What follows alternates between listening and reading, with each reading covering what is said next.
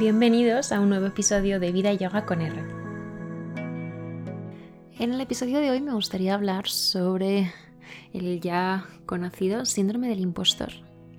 Es una cuestión que me intriga bastante y que cada vez escucho más.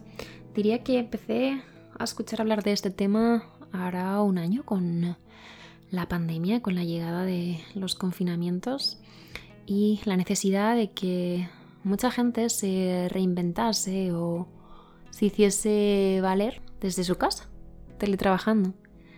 Quizá mm, donde más lo escuchaba era en el mundo de los creadores de contenido.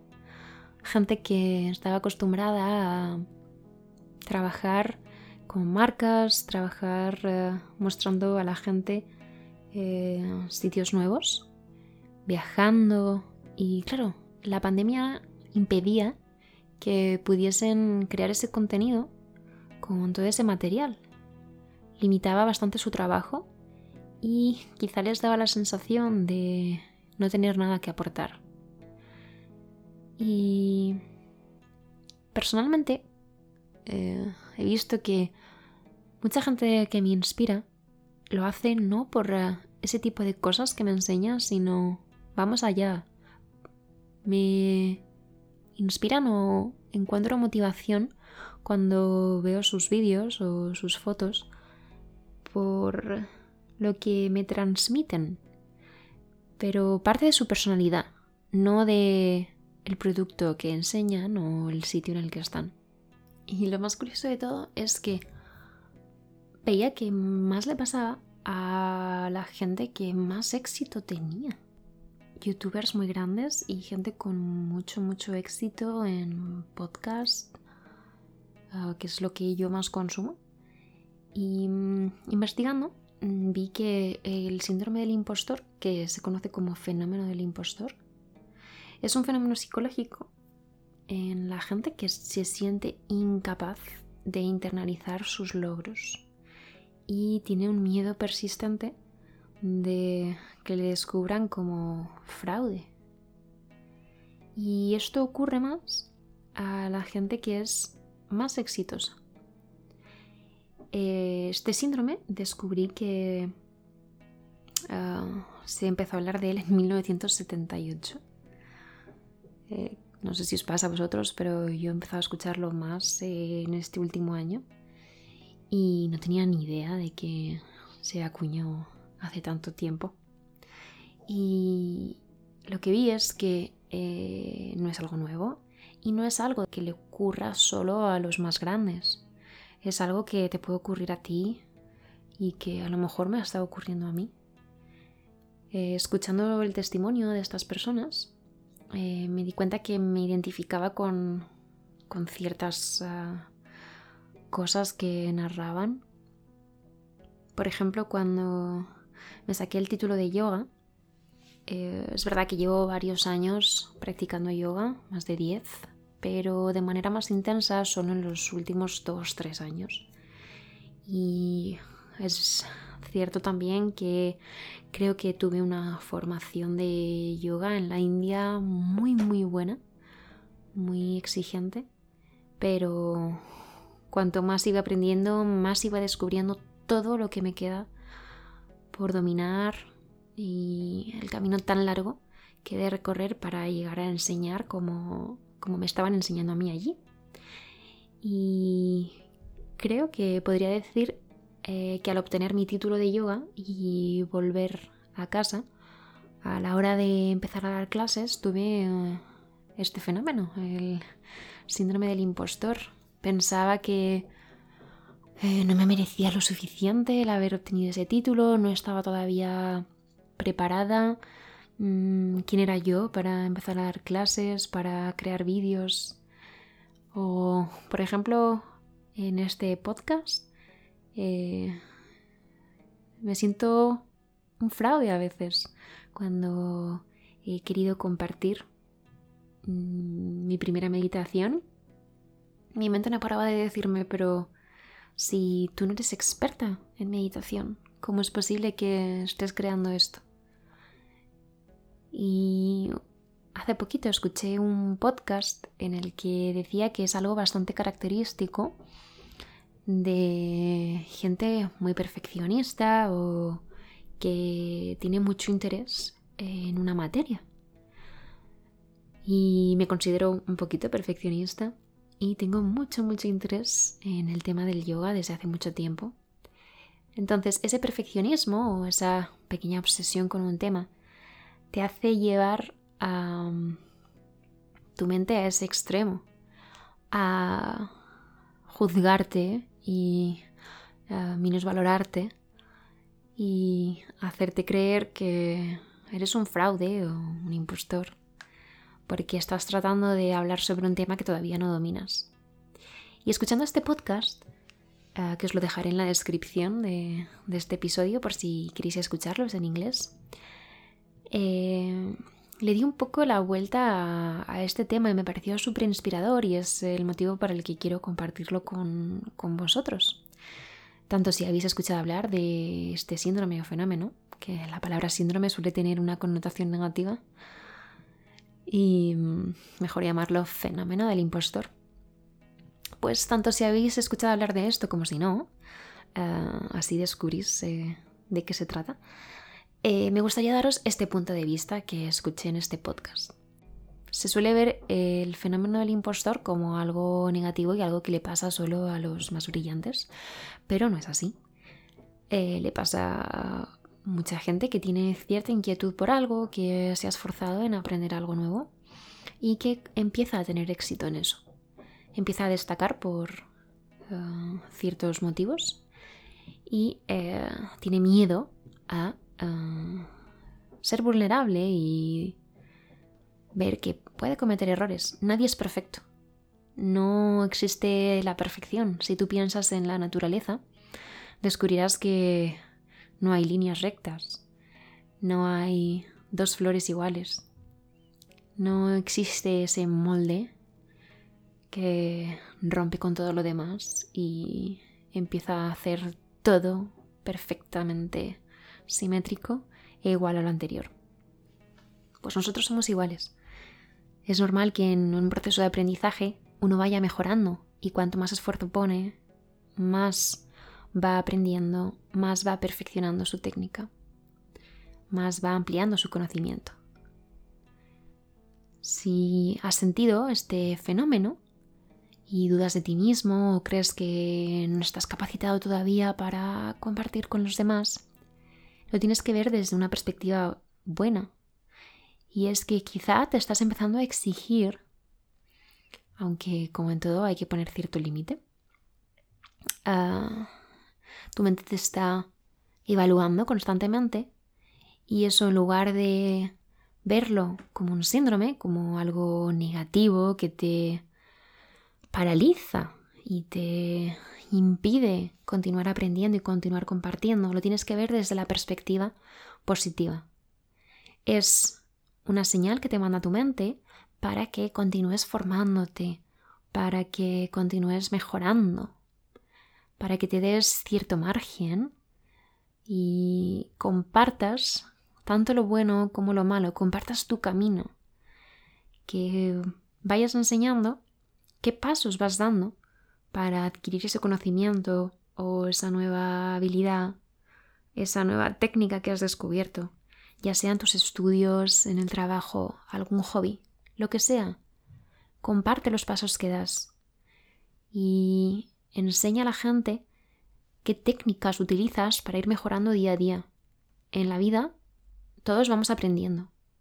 Es un largo camino que vamos recorriendo y este fenómeno del impostor eh, hay que empezar a utilizarlo de manera constructiva. Cuando tu mente te hace dudar de ti mismo, intenta adaptarlo y utilizarlo para que te impulse a seguir compartiendo y a seguir aprendiendo, a exigirte un poquito más. en lugar de dudar de ti, ser consciente de las debilidades que tienes, de los puntos que tienes que ir mejorando y enfocar tus esfuerzos en aprender un poco más, investigar más sobre esos temas, practicar más un deporte, eh, pensar más acerca de una idea creativa, dedicar tiempo y tus habilidades para impulsarte hacia el éxito.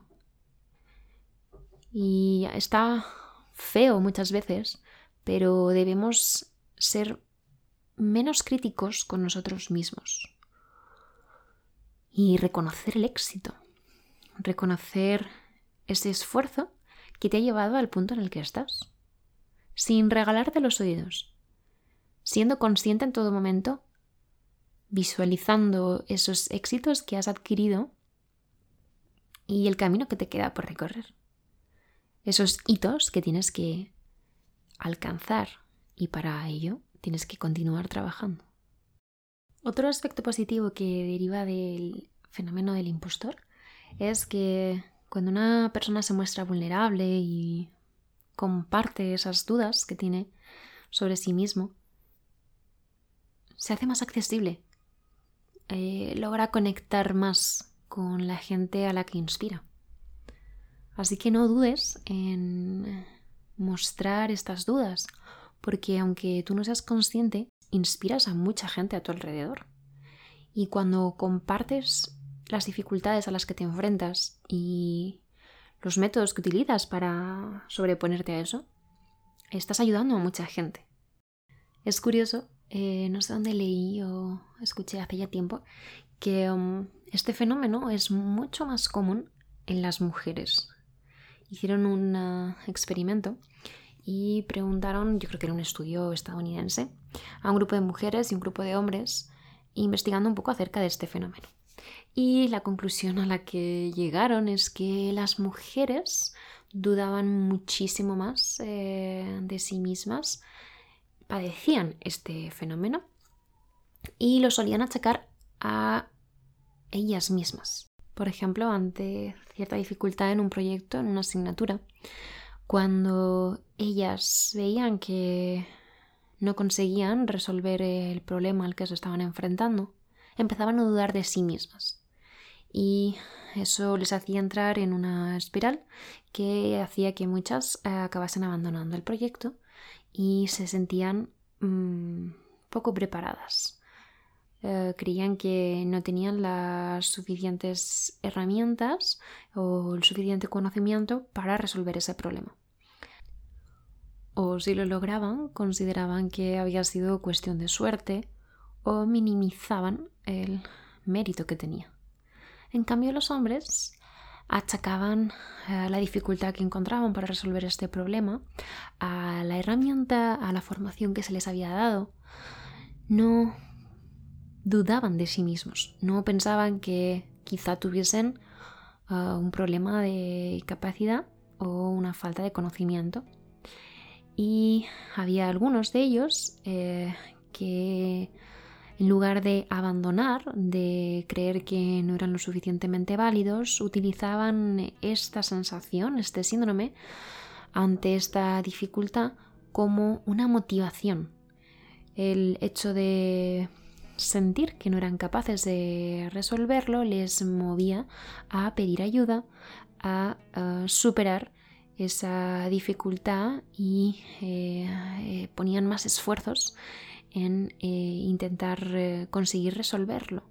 Esto llevaba a pensar que mm, ante una dificultad el fenómeno del impostor hace que la mujer dude de sí misma, no crea que va a ser capaz o que es lo suficientemente valiosa y se retira porque no quiere eh, ser vista como un fraude. Y ante esa misma situación, el hombre tiende a no dudar de sí mismo y superarse. Intenta luchar para resolver ese problema y pedir ayuda. Últimamente vivimos en una ola de productividad constante que impulsa a llevar una vida muy acelerada y a sentir que estamos fingiendo el eh, ser una cosa que no somos. Y es que, como decía antes, no podemos ser perfectos. Es algo imposible, es inalcanzable.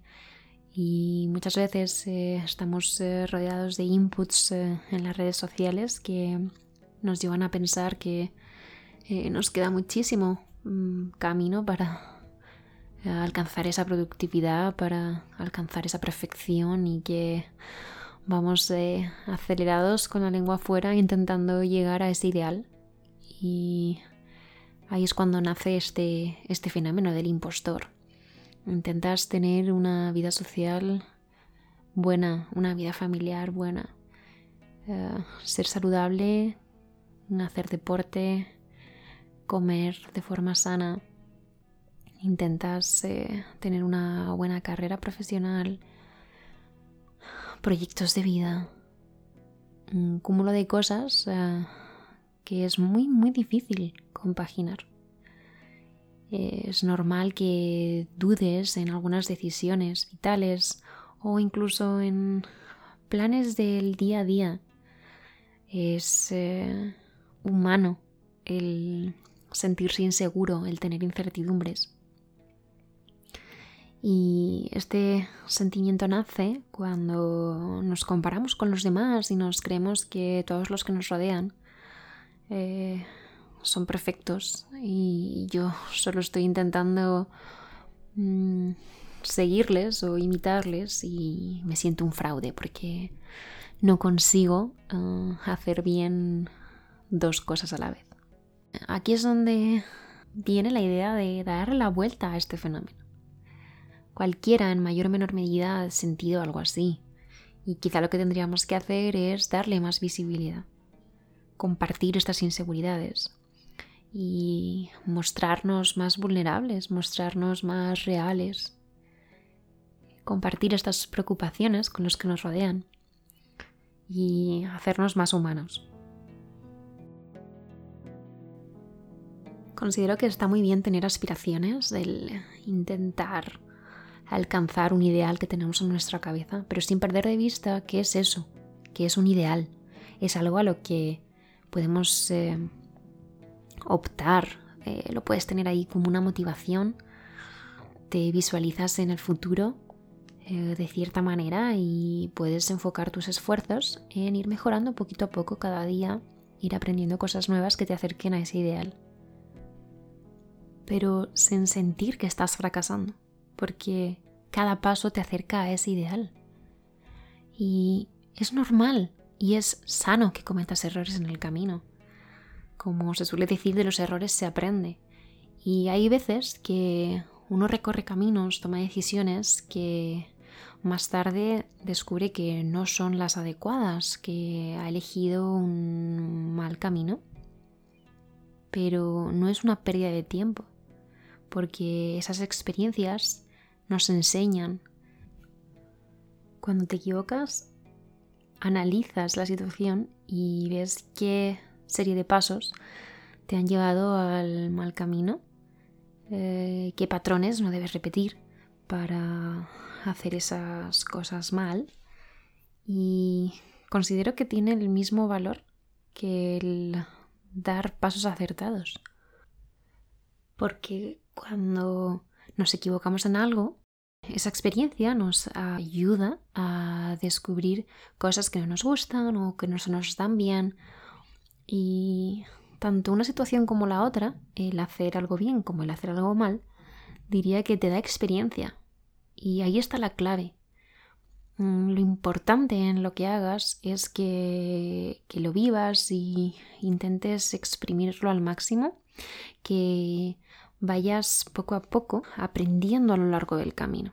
O sea, que lo que sea lo que te propones, eh, el esfuerzo que tú le dediques eh, va a ser súper útil, tanto si vas aprendiendo y vas mejorando poco a poco, como si ese tiempo lo has empleado en hacer algo que te ha salido mal, porque eso ya es conocimiento. Cuando tú te equivocas en algo, ya tienes la experiencia de haber vivido esos pasos. la próxima vez que dudes de ti mismo, párate a pensar, ¿hay alguien que lo sepa todo? No existe tal cosa, nadie nace sabiendo algo, nadie nace siendo experto en algo. Así que sea lo que sea lo que te propones, date margen, no te juzgues y valora el éxito que vas consiguiendo. Y recuerda que tanto los pasos que das buenos como los pasos en los que te equivocas te ayudan a tener experiencia, te enseñan algo. Yo, por ejemplo, empecé una carrera que pensaba que me apasionaba y creía que era muy buena en ello. Y con el paso de los años mm, vi que no me llenaba y me costó mucho dar el paso para cambiarme. Y empecé otra carrera, me encantó, la acabé muy contenta, pero empecé a trabajar de ello y de nuevo empecé a dudar de mí misma. No sabía si había dado los pasos adecuados o no, si me había vuelto a equivocar. Y con paciencia y sin conformarme, eh, fui variando un poco mis aspiraciones y mis ganas de aprender me llevaron al yoga. Me formé como profe de yoga y sigo teniendo muchas dudas sobre mí misma, sobre las cosas que he ido consiguiendo y las titulaciones que tengo. Muchas veces dudo si me sirven de algo, si se me han olvidado ya, si las utilizaré en algún momento. Pero son experiencias. Y es conocimiento que he ido adquiriendo que está ahí, que no se va a ir a ningún sitio y que dispongo ah, para poder utilizar. Y en esta vida nunca se sabe, es eh, un camino muy largo. Y todo lo que vamos aprendiendo y todos los fallos que vamos cometiendo nos pueden ayudar en algún momento a inspirar a los demás, a utilizarlo en situaciones en las que nos encontremos en un futuro. Y en este punto ah, me gustaría incidir un poquito más y acabar el episodio así. Eh, me sorprendió bastante a lo largo de los años eh, descubrir que no era la única que tenía muchas dudas eh, en cuanto a la carrera que había elegido. conforme vas ganando años, vas viendo que es muy muy común que la gente no sepa muy bien por dónde encauzar su futuro. Eh, es una suerte el que tiene muy clara su vocación, pero es bastante más común el que no sabe muy bien por dónde tirar. Y lo mismo sucede una vez comienzas a trabajar.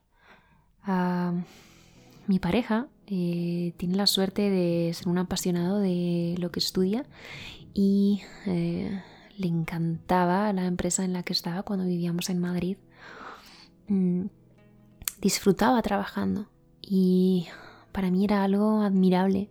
Me sentía una fracasada, un fraude en mi trabajo. Me daba la sensación de que había conseguido trabajar en la empresa en la que estaba. En aquel entonces trabajaba para Airbus, allí en Madrid. Eh, por suerte o por error de recursos humanos, mm, pensaba que no era capaz de hacer lo que eh, me habían mandado hacer cuando la realidad es que mis expectativas, lo que yo pensaba que se esperaba de mí, estaba muy, muy, muy por encima de la realidad. Estaba cumpliendo mis tareas perfectamente. Pero yo consideraba que no podía ser que se me pidiese únicamente eso, que si me pagase por hacer esas tareas, yo consideraba que las podía hacer cualquier persona. Entonces esta distorsión de la realidad es la que muchas veces nos hace sentir mal. Eh, esos sueños que tenemos, ese ideal que tenemos en nuestra cabeza de, de lo que es real. Y hay gente que se conforma o no le da muchas más vueltas, acepta el trabajo que tiene y busca inspiración eh, fuera de ello. Y luego hay otros en los que esto supone un problema. Mm, era mi caso. Yo sentía que podía dar mucho más de mí, que podía aportar valor de otra forma. Eh, creo que no me conformaba o no me sentía realizada con las tareas que estaba haciendo y eso me frustraba mucho. No me sentía bien conmigo misma. Eh, sentía que se me iba la vida, que me levantaba por la mañana y perdía el tiempo en, en mi puesto de trabajo y pasaban los días, las semanas, pasaban los años y no estaba aportando algo a la sociedad. Y eso es lo que me llevó al yoga. A formarme en algo que valoro muchísimo, que considero que puede ayudar a la gente. Y de nuevo me encuentro en una situación de duda constante sobre mí misma porque ya tengo la titulación que me permite enseñar que por cierto no es imprescindible. Hay muchos profes de yoga que gracias a su experiencia, a la cantidad de años que llevan practicando, se han hecho maestros y son capaces de enseñar. Y con mi título debajo del brazo, sigo dudando de mí misma. Y a pesar de empezar a compartir, gracias al confinamiento, eh, unas cuantas clases eh, a través de Instagram, a través de YouTube, mm, Pasó cierto tiempo y empecé a tener este fenómeno del impostor. Y cuando ha comenzado un nuevo curso y todo el mundo ha empezado a trabajar, ah, después de la pausa de verano, y yo me planteaba el retomar estas clases y empezar a cobrar por ello, puesto que estaba en paro y mi sueño era poder dedicarme a, dar clases de yoga, a ganarme la vida con ello. Me surgen las dudas y pienso, pero Dios mío, ¿a dónde vas tú cobrando a la gente? Todavía no puedes considerarte una profesora porque no tienes suficientes años de experiencia. Así que voy a intentar aplicarme toda esta, esta charla que, que he estado dando ahora y todos esos podcasts y artículos que, que he leído acerca de este fenómeno y me voy a lanzar. Voy a probar suerte. Mi intención es este fin de semana crear unos carteles que publicaré en Instagram por si alguno está interesado. Y eh, voy a hacer una especie de prueba eh, durante el mes de junio. Y mi intención es eh, crear un club de yoga. Igual que hay un club de lectura, club de punto, club de tenis, ciclismo, cualquier actividad que una a personas con los mismos gustos y aficiones. Eh, quiero crear este club de yoga. Un espacio un poquito más íntimo, eh, porque cuando doy clases por Instagram no, no os veo, no puedo interactuar de una forma más natural. O lo mismo cuando yo subo vídeos a, YouTube. Eh, puedo leer algunos de vuestros comentarios, pero no puedo tener un feedback eh, más directo. Eh, quiero crear este club de yoga para empezar a aprender, a dar clases, a conocer a los alumnos y ver cómo me siento, cómo interactúo y empezar a ganar un poquito de confianza en mí misma y de ahí lanzarme a dar clases particulares si alguien está interesado o eh, en grupo, ya sea de amigos, familia y sin que sea incompatible con este club de yoga. Mi intención es eh, realizar una serie de prácticas semanales eh, de manera gratuita. seguramente ponga una cuenta de PayPal para ir probando y que la gente contribuya de manera anónima y totalmente libre. Si alguien quiere, eh, perfecto, lo utilizaré sobre todo para eh, ir amortizando la cámara, focos, eh, micrófono, bueno, para dar las clases. Y invertir en, en equipo futuro si fuese necesario. y ir aprendiendo, ir cometiendo errores por el camino, ir escuchando vuestros comentarios, críticas y aportaciones, porque muchas de las ideas que, voy adquiriendo es eh, por comentarios y mensajes que me mandáis. Así que esa es mi, intención para este fin de y la próxima semana.